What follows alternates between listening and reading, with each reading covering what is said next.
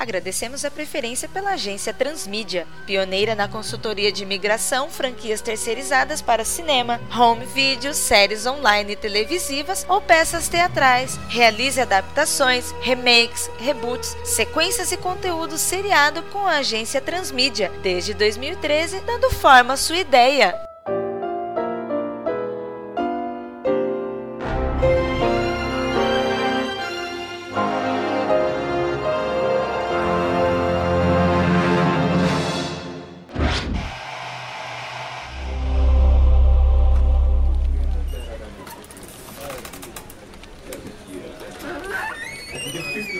Bom dia, pessoal. Bom, Bom dia. dia. Bom dia. Estamos aqui de volta agora para abordar uma história em quadrinhos para a gente adaptar para uma mídia audiovisual, mas dessa vez não vamos jogar diretamente para a área cinematográfica. Vamos fazer um filme, sim, mas vamos fazer um filme para a TV, um especial de TV de duas horas, baseado na franquia do selo Vértigo que é Sandman de Neil Gaiman. Yes. Eu recebi um briefing do cliente que em certos momentos ele privilegia a gente no nosso trabalho, mas também limita em certos pontos. E eu conto com vocês em relação a isso para que a gente consiga atender as expectativas desse job. E a gente sabe que Sandman tem um nome a ser defendido aí no mercado.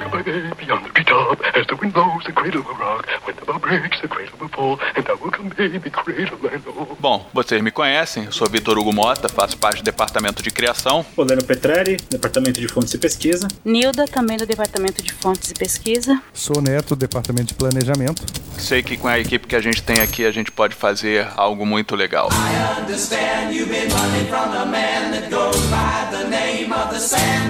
Segundo o briefing do nosso cliente, quer que a gente aborde Sandman como um personagem adulto de fantasia. A gente tem várias séries por aí rodando, principalmente dando um teor mais macabro em cima de fantasia em geral, mas eles querem que a gente use Sandman como um artifício de fantasia adulta. Acima de tudo, quer que a gente faça uma introdução para falar do cenário do sonhar, né, e toda a complexidade dele. Deve ser praticamente uma forma nova de você abordar os sonhos, né? Eu não sei exatamente como funciona e vocês vão me explicar daqui a pouco. Pediu também pra gente evitar os primeiros arcos de história do Sandman, porque de alguma forma não deve colaborar para um primeiro impacto com o público comum. O interesse é de fazer um longa-metragem para a TV, vamos trabalhar com 120 minutos. Na parte mais de equipe técnica, ele estima que a gente pegue um ator e um roteirista que façam jus tanto ao Sandman quanto à narrativa do Neil Gaiman. Logicamente, nós pediremos para que o Neil faça a consultoria e tratamento desse roteiro do roteirista que a gente vai escolher. Mas isso a gente vai escolher após essa reunião nos nossos correios internos. Eu gostaria que a gente focasse principalmente no enredo de Sandman. When the Sandman blows your eyes,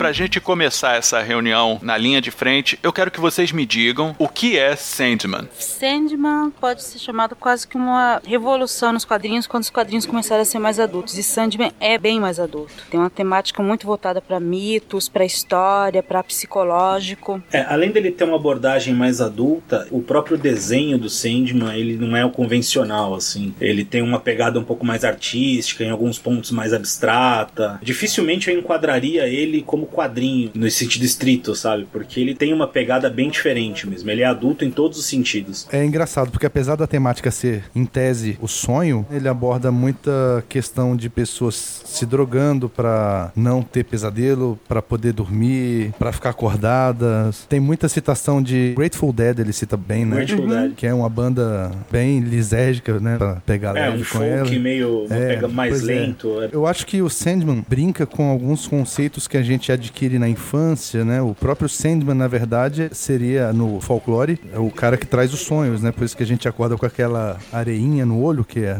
a remela, né? Aquilo ali seria a areia que sobra depois que o Sandman joga a areia no seu rosto para você sonhar. A areia seria o componente com o que ele usa para fazer os sonhos, né? Só que aí esse Sandman já é bem diferente, né? Eu acho que aí a Nildo Oleno consegue explicar um pouco melhor do que eu. No caso, a remela, né, a areia dos olhos, você disse que ele é um componente clássico do Sandman, não digo exatamente o que o Gaiman tá tratando, com o qual ele confecciona o sonho nas pessoas, né? É como se fosse o resíduo, o produto dessa obra. A gente pode dizer que o Sandman é como se ele fosse um alquimista dos sonhos? Pode-se dizer que sim, né? Ele anda com uma álgebra. Algibeira, com né? esse te- algibeira, isso é verdade. E aí, teoricamente, toda vez que você dorme, ele despeja um pouquinho desse pozinho nos seus olhos e é o que faz você ter É, sonhos. e isso é um elemento do folclore inglês e dos Estados Unidos. Aqui no Brasil e em muitos países não existe essa caracterização do sono. Os antigos gregos era alguma coisa diferente disso, mas como ele é muito inglês, ele pegou esse componente para explicar e até para dar esse nome para ele. Apesar que esse nome já era nome de um outro personagem que a DC tinha, mas a DC deu toda a liberdade para ele fazer o que ele quisesse. E o que ele fez foi revolucionário. Ele reconstruiu tudo. Excelente. Now I lay me down to sleep. Now I lay me down to Pray sleep. the Lord my soul to keep. Pray the Lord my soul to keep. A relação do Sandman, enquanto mito saxão, tanto da Inglaterra passando para a colônia americana, e a relação dele com o Morfeu, né, lá da mitologia grega, tem alguma coisa a ver isso daí? Tem. Na verdade, o Neil Gaiman puxa todos os mitos que são relacionados a sonho, todas as lendas, todos os medos e todos os traumas. Tanto que o, arco inicial, que a gente não deve abordar, ele coloca até aquela questão abordada no filme do Robin Williams, em que o pessoal dorme e não consegue mais acordar. E ele coloca que isso se dá porque o Sandman teve um problema, foi capturado e por isso as pessoas não conseguiam mais acordar. Ele pega tudo relacionado a isso e mistura e constrói uma história assim. O Sandman é tipo o senhor desses sonhos e pesadelos e tudo mais que tem ali. Ele constrói, desconstrói. É, e não só o Sandman, assim, o Gaiman ele brinca muito com várias referências de mitologia para vários personagens e várias histórias, sabe? Ele, ele referencia muitas coisas no trabalho dele. Né, o Leno? Inclusive tem até no mundo dos sonhos, tem Caim e Abel, irmãos. Sim, sim. Que pra não deixar barato, estão sempre perfazendo o rito de morte. Mas a sua pergunta, Mota, você perguntou se tinha alguma coisa a ver com Morfeu. Na verdade tem. O nome do Sandman não é Sandman, é Morfeu. E também é Oneiros. E dependendo Sim. do povo, ele tem um nome. É, verdade. Inclusive, até um ronronado pode ser o nome dele, né? Cada povo chama de um nome e o de vê de uma maneira. Na história de Nada, que é uma história muito linda, ela é uma rainha negra de uma nação negra. O Sandman que ela conhece é um negro, é o Senhor dos Sonhos, acabou. Porque ele faz parte de uma classe de entidades, entendeu? Que existe pra todo mundo. É o sonho, é a morte, é o destino, tá todo mundo ali. Existe em todas É, as ele é mais a ação do que algo físico, né? Sandman esteve aqui, o único vestígio que você tem dele, na verdade, é a areia que ele deixa pra trás no fim do trabalho. Bem por aí. É difícil conceituar, porque se falar que é uma ação ou é só um conceito, ele- o Sandman é tão viajante que eles mesmos discutem isso dentro da revista. Do que que eles são. Eles acabam sendo chamados de os perpétuos, né? Todos eles. Aham. Ele e os irmãos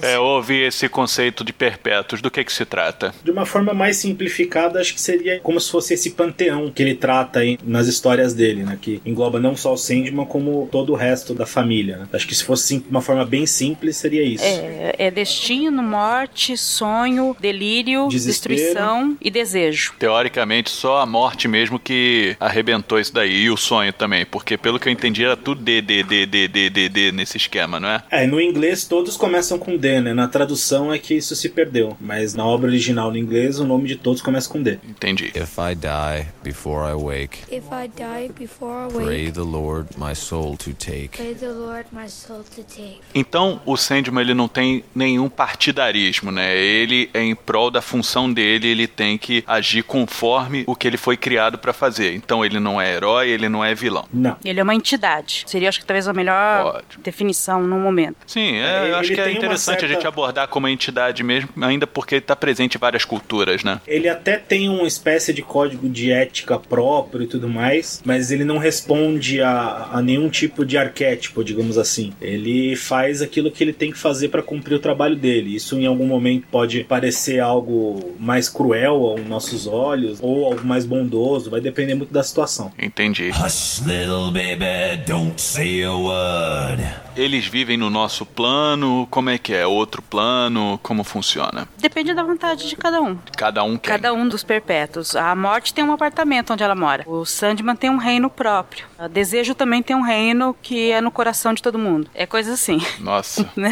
É, É, e, é, e eles é também conseguem. É, E eles também conseguem andar por esses planos, né? No- Durante a história você tem muito isso. Até a Nilda citou, no primeiro arco do Sandman, ele inclusive chega aí até o inferno pra recuperar o- os itens dele que foram roubados, enfim. No caso, ele tem o, o reino dele, mas durante a história, todos os perpétuos eles vão perpassando sobre eles, né? Vai depender muito do que eles querem fazer naquele momento. Eles não estão presos a uma realidade. Entendi. É, a gente pode dizer então que eles estão interligados, tal qual o reino do Thor, né? O pessoal lá de Asgard tá é, num dos ramos da Yggdrasil, né? Pode-se dizer que sim. Não é literalmente isso que a gente vê na história, mas assim, se for pra dar uma explicação um pouco mais simplificada, acho que pode-se dizer que sim. Não sei o que vocês acham. Sim, dá pra colocar isso. É, é importante que a gente tenha, gente, essa noção de simplificar um pouco mais a narrativa e a proposta do Gaiman, mesmo que isso de alguma forma possa tornar não raso, mas mais acessível a um público geral que a gente tem que atingir, principalmente na televisão, que ele Uhum, tem o ok. poder do controle remoto de mudar a qualquer momento, diferente do cinema que ele pagou por aquilo, ele vai assistir até a última letrinha do crédito. And never mind that noise you heard. O Sandman, enquanto série de quadrinhos, funciona como? São arcos? Ele tem um periódico mensal? Como ele funciona? Ele não é mais publicado, tem vários arcos. Acho que aqui no Brasil foram 10 arcos que saíram com a junção das histórias publicadas. Ele chegou a ter uma certa publicação regular pela Abril, mas ah, a maior parte do público hoje em dia teve acesso pelos encadernados, ou da Conrad ou da Panini atualmente. A Conrad foi a que não terminou de publicar, né? Ela, ela publicou os 10 prim- arcos principais, aquele, os extras é que acabaram não saindo, né? Ah, entendi. É, é difícil delinear isso, né? Porque o ele tem uma gama muito grande de republicações. Né? A gente pode depois fazer para a próxima reunião fazer uma pesquisa mais detalhada disso. Mas ele foi publicado e republicado muitas vezes, muitos encadernados. Então assim é meio confuso isso mesmo. É, mas o que saiu da Conrad e o que a Panini republicou é o considerado arco principal. Aí depois tem algumas histórias que foram publicadas depois, aquela história da lenda japonesa veio depois, cada uma são meio mais separadas. Mas aqui ele não tem uma história tão linear em Sandman, entendeu? Porque é o mundo dos sonhos, às vezes ele pega um personagem, uma pessoa e é aquela história e acabou aquilo. Ela começa e se encerra ali mesmo e acabou. Eu tenho essa revista, inclusive, com o mito japonês, muito bem pintado, muito bem estilizado para a cultura japonesa. Eu lembro de uma história no qual existia um escritor que queria inspiração e o Sandman deu inspiração e o cara não parava de escrever, inclusive escrevendo com o próprio sangue. Eu sempre tive uma ideia do Sandman como se ele fosse um. Qual é o nome daquele pessoal do Hellraiser? Que Um agora não cenobita. Cenobita. Sempre tive a visão do Sandman como se fosse um cenobita depressivo.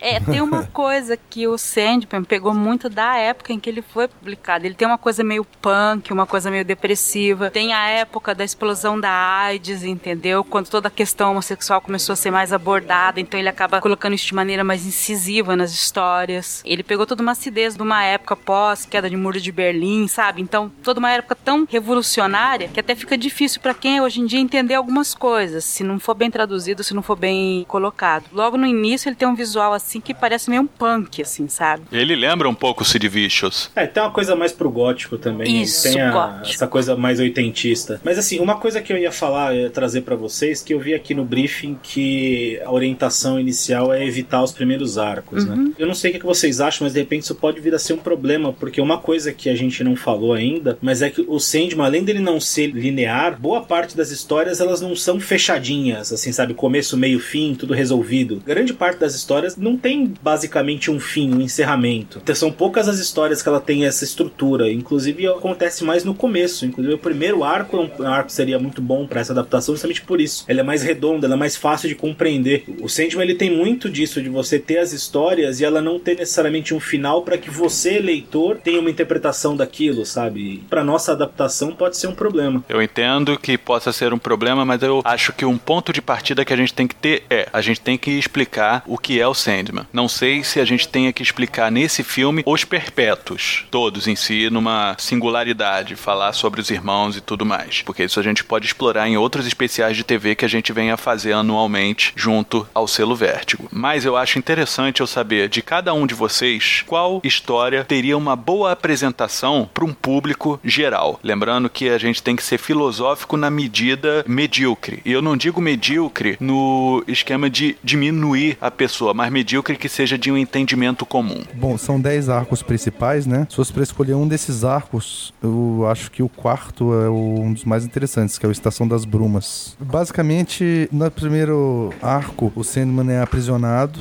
e aí ele tava com três itens dele, que era o elmo, a algibeira de areia. E qual que era o outro? Era, era o Era o manto? Não rubi. era o manto, era o Era o rubi. rubi. Sim, que era o, tava a alma dele. Não era isso? Que era a É, essência ele dividiu dele, né? a alma dele meio que em várias coisas, né? Seria esse o Mal- conceito de Horcrux. Horcrux.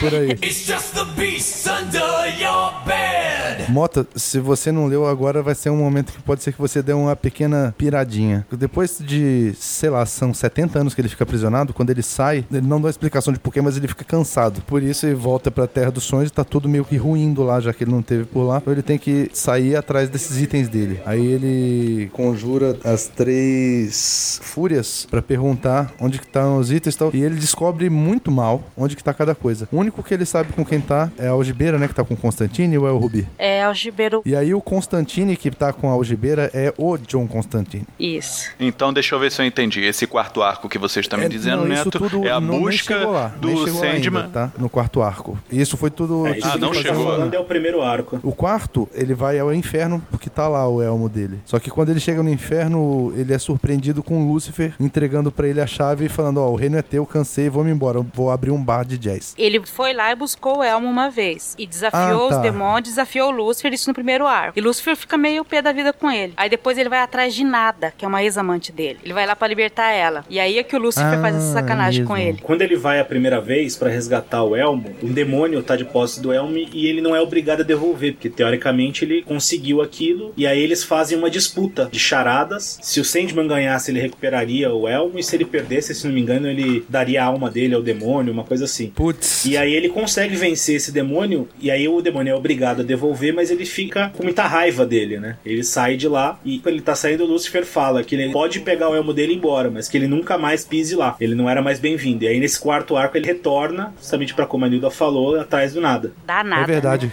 confundi Dá com essa nada. história do desafio, só que aí meio que a gente bateu na trave então com essa minha sugestão, porque é do primeiro arco. É. Eu particularmente acho que pensando num público de TV, com uma história mais simplificada, etc, a única história do Sandman que eu me lembro que teria um perfil mais pra esse público seria essa do primeiro arco. Justamente por isso, porque ela tem uma estrutura mais fechada de começo, meio e fim, e ela tem uma história mais palatável assim, porque como ele tá recuperando os itens dele, é meio que uma forma do autor te apresentar o personagem. Cada um dos itens ele fala pra que serve, a importância. Então ela tem um caráter mais de apresentação. Então acho que seria o arco ideal assim pra gente trabalhar pra um público de TV. É, mas não é o que o cliente quer, né? Então É, temos é, que... tudo aquilo foi bem específico com isso que aí, agora a gente se ferrou. quer. Falei já várias vezes na história da Nada, porque eu acho a história dela uma história interessante pra apresentar. O conceito numa história razoavelmente muito bem fechada, mas que pode puxar outra história depois. Essa história é antes do meio, né? Não lembro onde que É, é. é no no Casa de Bonecas, é bem no comecinho do Casa de Bonecas.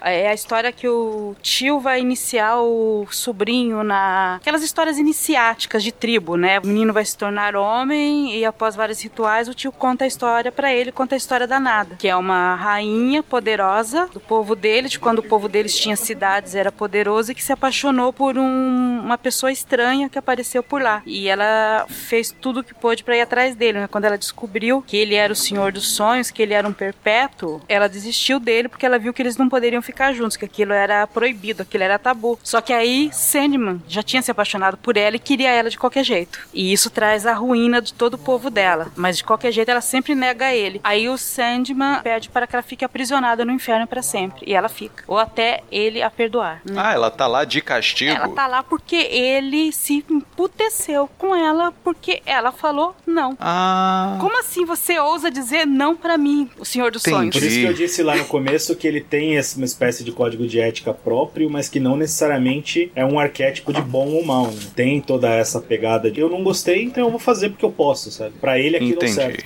Acho interessante porque você cativa um público feminino. É, Repare, se não contar a história depois dele indo resgatá-la, vai deixar ele com a cara de chauvinista, filho da mãe, né? É. A gente corre o risco de Mas dar assim, a gente tá vivendo uma época, né? Neto, em que os personagens principais, que são são bem anti-heróis e muito por eles mesmos, né? Seja um cara bem egoísta, existe o fator da redenção. O pessoal consegue se identificar bastante com a redenção do personagem. Não. Ou seja, ele dando a mão à palmatória quando ele sabe que ele fez uma besteira, vamos dizer assim, e tenta consertar. Com certeza, por isso que eu falei, se a gente não tiver tempo de fazer a busca dele de volta, e ainda assim, como é que vai explicar que ele fez isso, tipo, mil anos depois, sabe? Porque foi É, por aí, assim. E que pra buscar isso, Lúcifer entregou a chave do inferno na mão dele. Não foi bem uma redenção. O Sandman zoou com essa mocinha aí mesmo, ele, ele não foi um cara legal com ela. O Mota pediu uma história, eu vi duas histórias. Desculpe-me a história de mulherzinha, tanto a história danada, como uma outra história que tem depois, que é a da Calíope, que ela é aprisionada por um escritor egoísta que a estupra para conseguir ter histórias, já que ela é a musa que inspira histórias, né? E o Sandman a resgata disso. É a história que o Mota tava falando sobre o cara escrever até usando o próprio sangue para escrever. Eu acho que isso tem um bom apelo. Tem castigo, sabe? A gente fala de lados preto, branco e um pouco de cinza. Isso tá no Terra dos Sonhos. Até o nome eu acho que funciona para um primeiro filme. Verdade. Alguma objeção da gente traçar o nosso trabalho em cima dessa obra? Não. Aliás, eu acho até que, salvo engano, esse é o único dos arcos que tem sonho no nome, né? In your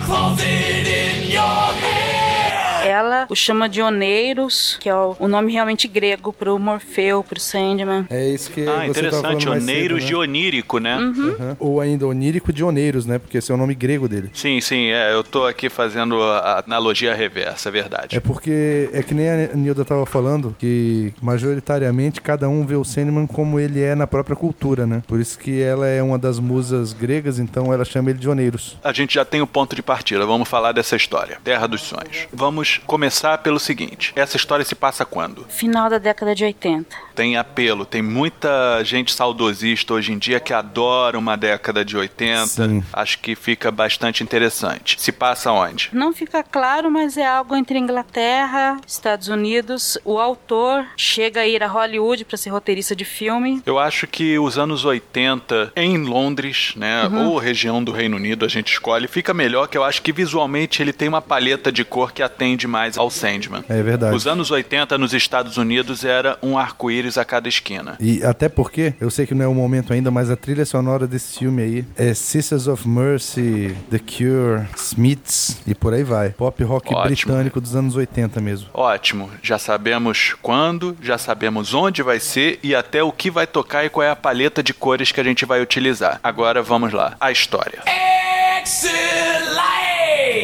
A história original, um autor chamado Richard Madoc ganha de presente a Calíope, de um outro autor. Esse outro autor é que a capturou na Grécia utilizando um ritual mágico, de forma que é considerada legítima entre esses seres. Por algum motivo, ele não consegue mais obter inspiração junto a ela. Provavelmente porque ele é impotente e não consegue mais possuí-la. Sei que esse autor novo a compra e a primeira coisa que ele faz é estuprá-la e ele começa a publicar vários livros que são best-sellers, que viram peças de teatro. Quatro deles viram filmes, um deles dirigido por ele próprio. E vai passando a trajetória dele, progredindo, ficando rico, mas tendo essa ninfa prisioneira. E ela pede ajuda para as três moiras, né? Ou as três faces da mulher, a jovem, a mãe e a velha. Ela pede ajuda e assim elas dizem que o Sandman não pode ajudá-las porque ele está prisioneiro. Só que logo após isso ele é solto e umas coisas que ele precisa recuperar da vida dele, não aqueles itens, mas ele vai atrás de várias coisas da vida dele. E uma das coisas que ele vai atrás é da Calíope, porque a Calíope é mãe do filho dele. Numa conversa, quando ele consegue chegar para recuperar, é isso que é dito. Ela é a mãe de um filho dele que é Orfeu. Orfeu, que foi considerado o maior dos cantores, que chegou aí ao inferno atrás da mulher amada. Os dois conversam, ele decide, resolve que vai ajudá-la. Ele vai atrás desse escritor, que é famosíssimo, começa a conversar com ele, tem um diálogo muito interessante, até que ele descobre que o motivo dele manter ela prisioneira é que ele quer ideias, ele quer ideias e sonhos, coisas para escrever. Aí o Morpheus começa a dar isso para ele, deixando ele quase louco, porque ele não consegue mais parar de ter ideias, ele precisa escrever essas ideias até quase fica louco. Até a hora que um amigo dele o socorre, tenta ver o que faz, ele fala: sobe lá no porão e diz: Você está livre. Ele te libertou. Aí a Calíope fica livre. E ele para de ter qualquer tipo de ideia, não só para escrever. Ele teve praticamente praticamente uma overdose do que fazia ele feliz, né? E era uma coisa ruim, é droga. Uhum. Isso é intermediado meio com lembranças, tanto do Sandman quanto da Calliope, dos dois, e é apresentado o conceito das moiras, das três irmãs. Dá para apresentar uma boa parte do que é o mundo do Sandman. Não tudo, mas alguma coisa já é apresentado. Entendi, gostei bastante disso daí. Inclusive, a gente não tem protagonistas bons. Inclusive, o protagonista é o vilão da história, que eu acho que o Sandman não é o protagonista dessa história. Ele, na verdade, é o motivador das ações, mas quem tá executando, na verdade, o nosso elo com a obra é o escritor. Tem muito disso em Sandman. Tem histórias que são focadas no Sandman. Tem histórias que são focadas em humanos que tiveram contato com Sandman ou que por algum motivo o que eles fazem influencia alguma coisa. O Sandman, quando ele entra em contato com o escritor, ele faz isso em persona ou ele faz isso no reino dele? Ou seja, quando o cara tá dormindo, ele vai lá e fala: E aí, amigão, que negócio é esse? Nesse caso é em persona.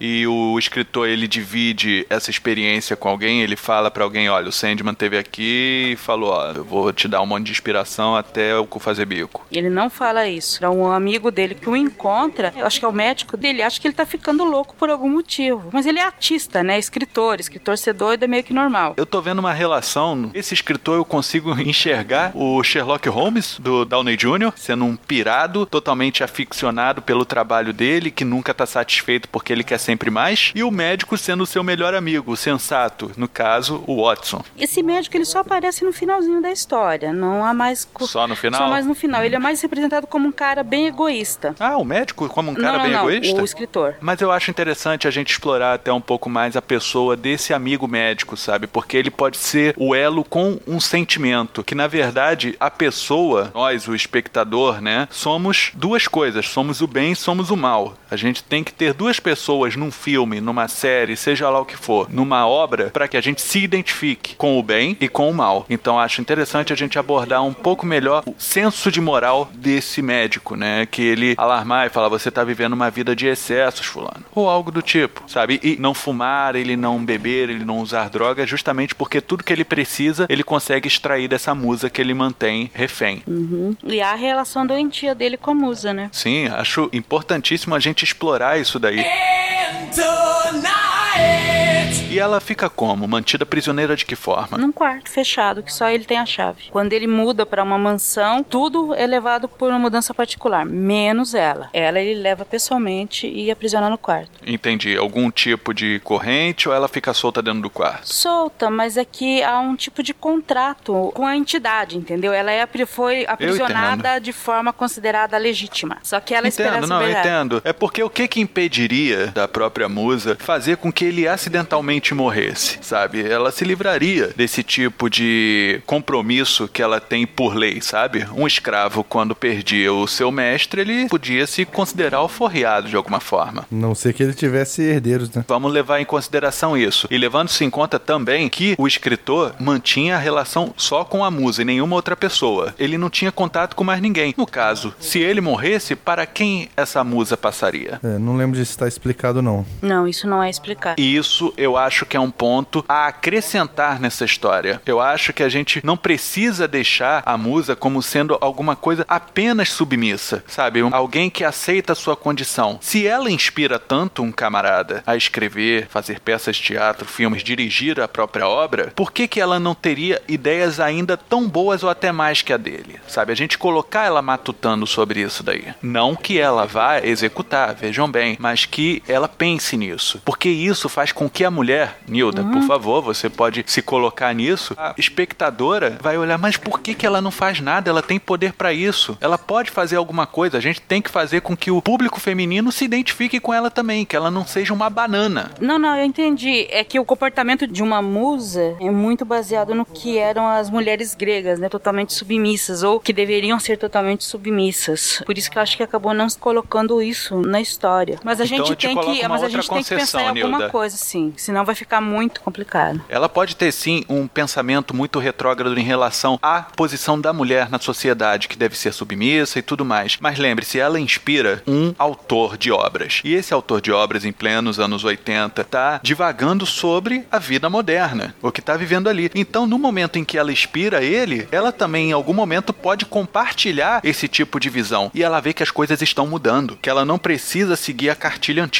Uhum. E aí a gente pode colocar justamente a musa, ela tendo alguns planos para que acidentalmente o proprietário dela venha a ter algum tipo de acidente tudo mais. Mas todos vão falhar, todos esses planos vão falhar. E eu tenho a ideia de que de repente eles falham, porque assim como ela tem uma comunhão de inspiração com ele, e sendo ele a vela do barco que leva ela adiante nessa sociedade, ele também em algum ponto consegue compartilhar com ela, quase que uma simbiose de momento no, no instante em que eles estão mantendo aquele ato sexual não consensual. Consegue compreender o ponto onde eu quero chegar? Tô tentando ver como isso pode ser realizado. Rain of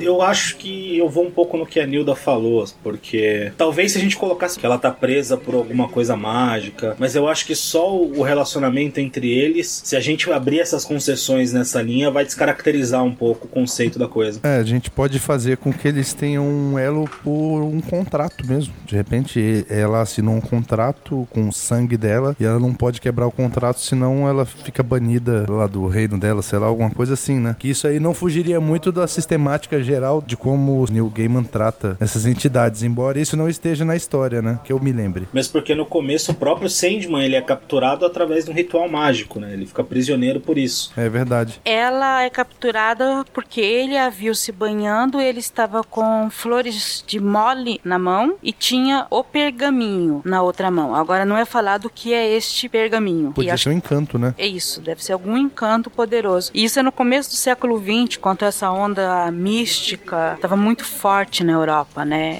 É bem a época do Aleister Crowley e tudo isso. Eu acho que a gente ir por essa linha dele aprisioná-la por alguma coisa mágica, acho que além de fazer mais sentido com relação à obra, soa menos forçado. E é interessante, né? Agora que você falou como esse século XX, foi na época que o Sandman foi aprisionado também, né? Uhum. Mesma época. Pois é, então. Não, é- beleza. Fica bom porque Mas- aí aquele elo que o Sandman ajuda posteriormente, justamente porque ele sabe o que é ser aprisionado por um humano. Uhum. E, e foi coisa da mesma época, né? Então, assim, é mais um pouquinho de humanização pro Sandman, né? É, porque eles tiveram um caso de amor tumultuado após a morte do filho deles. Ela meio que acho que acusa ele de ter deixado ele morrer, alguma coisa assim, não sei que, né? Aqueles relacionamentos tumultuosos. Isso lá na Grécia Antiga, né? E agora que eles vão resolver isso, no século XX. Considerando como o Sandman costuma tratar as ex-amantes dele, até que ela saiu bem, né? Ela saiu no lucro. Não foi pro inferno por causa dele, né? Off to Never, Never Land. Yeah. Então, eu acho interessante que a gente vai ter esse especial de duas horas e eu acho interessante a gente colocar 15 minutos pra gente abordar o conceito das entidades, né? Das criaturas místicas, como elas se interagiram em algum ponto a gente falar sobre o que foi a prisão do Sandman, pra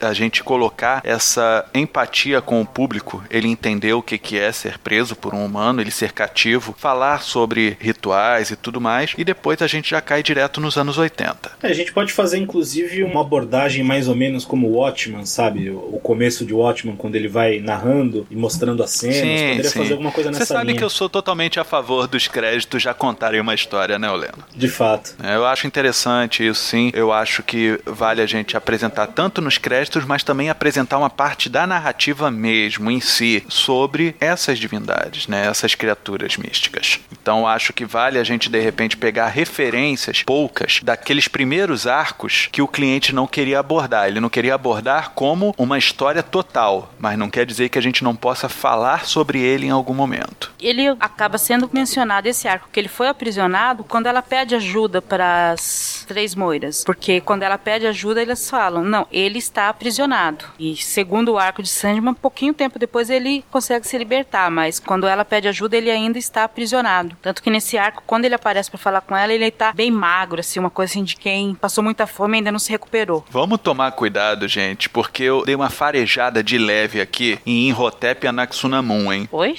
A Múmia, de Stephen Summers. É, não existem histórias novas, motas, só novas formas de não contá-las. existe. Por isso que eu tô querendo não farejar isso, sabe? Eu acho interessante a gente contar que eles tiveram um relacionamento antes e tudo mais, e ter até aquele impacto, né, do retorno dele totalmente magro, esquálido, sabe? Acho interessante isso e até uma transformação de ator bem legal. Mas vamos tomar cuidado para que a gente não repita a múmia. Eu espero sinceramente que não tenha tanta gente assim que lembre tão bem desse enredo desse filme, mas a gente sabe como que é o público nerd, né? O nego lembra, sabe? O público geral não, mas Vamos os nerds pensar no público viram- geral. Temos que pensar no público geral. Então pronto, então tá válido aí o negócio que eu acho que ninguém vai lembrar da múmia não, mesmo que fique muito parecido. É, mas eu- a gente pode se esforçar para não ficar parecido, não é, pessoal?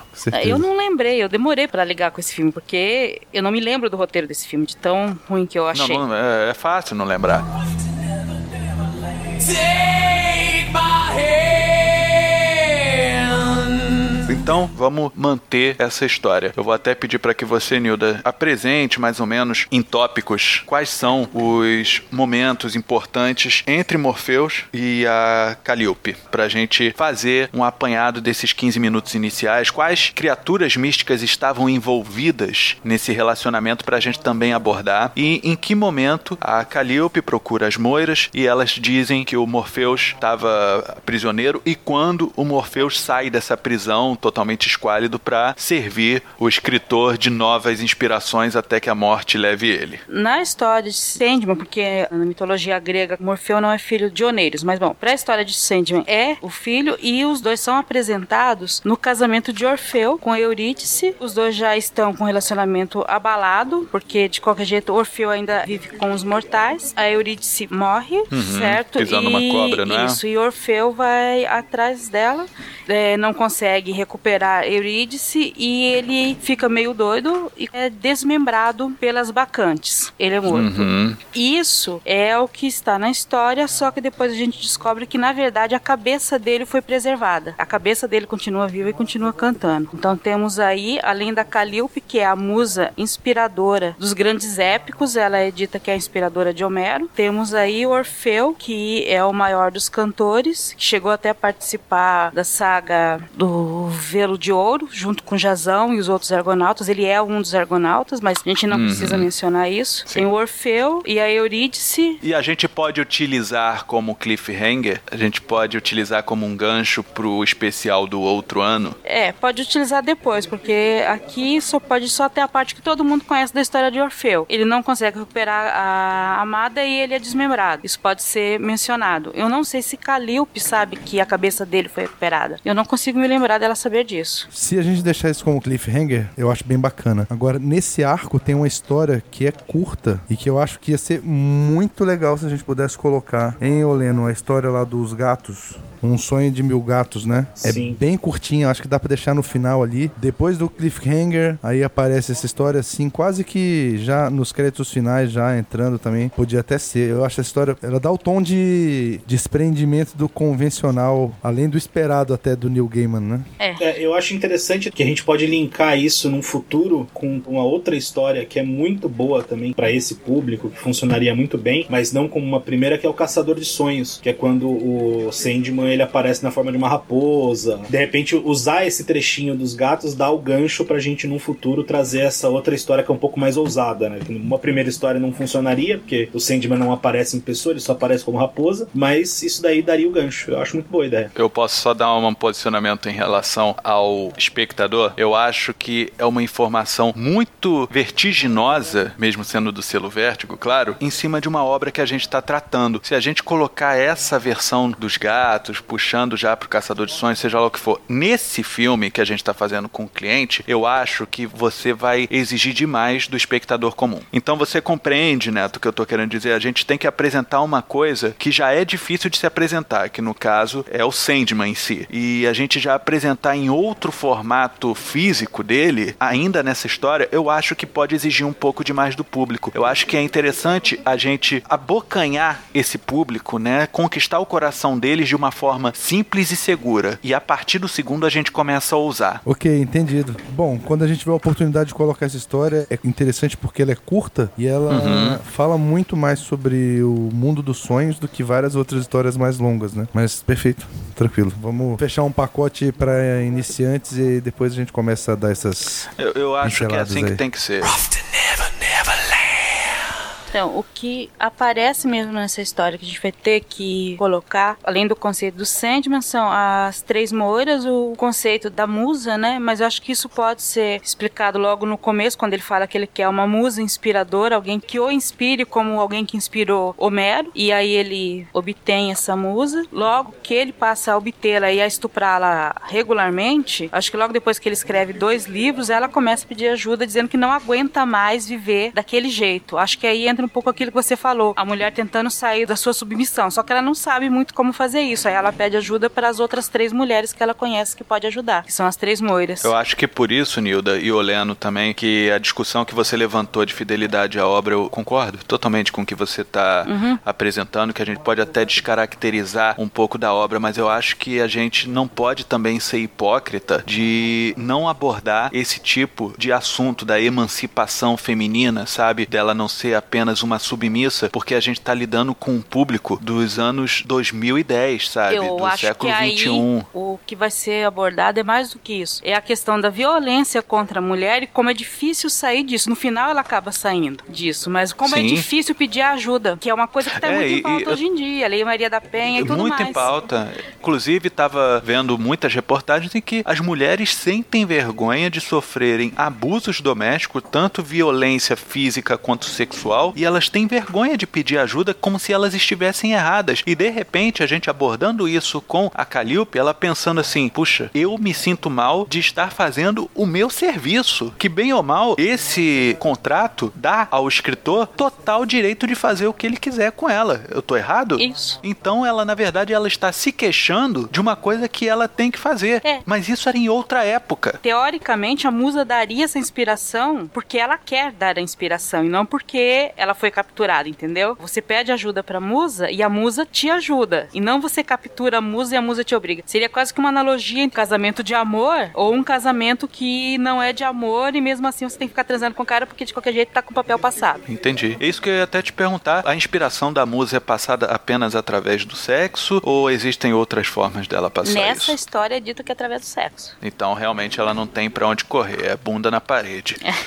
nessa história dito isso, mas eu acho que é bom porque acaba abordando um pouco essa questão, né? Eu acho excelente, excelente. E não, não é uma coisa que abrange ali, apenas né? Brasil, é geral É uma isso. coisa que fica implícita que tá ali. Por isso que eu falei no começo, o Gaiman acaba pegando um monte de coisa, e realmente no começo da década de 90, um monte de coisa que não se falava, de repente começou a se falar. Foi gay, foi violência feminina, violência masculina, né? E, e ele jogou tudo isso nas histórias. Você lê qualquer história, você vê 10 ângulos diferentes numa mesma história. É difícil escolher qual ângulo abordar.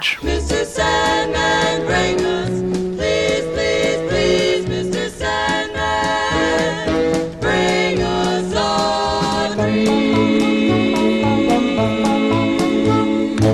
Bom, pessoal, eu nunca tive contato com o Sandman tão profundamente quanto eu tô tendo agora, né? Apesar de ter a revista que eu já disse que tinha, de saber de uma história ou outra, eu aqui fiquei entendendo mais do que que se trata. E fico feliz de ter bastante do conceito de mito que eu tô acostumado em termos de mitologia. E a Nilda ajudou isso a ficar bastante consolidado na minha mente. Isso vai facilitar muito o nosso trabalho. Então, a gente tem as seguintes missões para cumprir. Um, vamos elaborar o primeiro trecho dos 15 minutos no qual a gente vai abordar o conceito das criaturas místicas ou divindades ou mitológicas, seja lá o que for. Vamos abordar a história, vamos usar bastante da história original como sendo o nosso escopo de trabalho. Vamos amplificar a participação dos personagens do amigo médico, logicamente explorar bastante o escritor, explorar o Sandman, explorar a Calliope, as três moiras e também vamos falar rapidamente sobre o Orfeu, que bem ou mal, é o elo entre o Sandman e a Calliope. Vou pedir também para que a gente selecione atores para interpretar, logicamente, o Sandman, o escritor, o médico e a Calliope. Só, senão a gente vai se estender demais. Outro ponto que a gente tem que ver é quem vai ficar responsável pelo screenplay, né? Vamos procurar um roteirista bom que tenha uns filmes que realmente condigam com a narrativa do Gaiman, tá? Logicamente, vamos pedir pro Neil fazer a consultoria do texto elaborado. Vamos procurar também um diretor para esse filme. Normalmente, um diretor de filme para TV faz a sua própria produção. Isso pode ajudar bastante na sintetização do nosso trabalho. Então, a partir do momento em que aquela porta ali se fechar, a gente vai estar no mundo de Sandman. ok. Ah, ok. Bom, pessoal, então nada de tomar café, senão a gente vai ficar acordado. Também dar forma sua ideia. Seja um cliente da agência Transmídia. Basta enviar sua sugestão para orçamento no e-mail contato arroba agenciatransmídia.com.br e em breve retornaremos. A agência Transmídia agradece a sua atenção e tenha uma boa semana.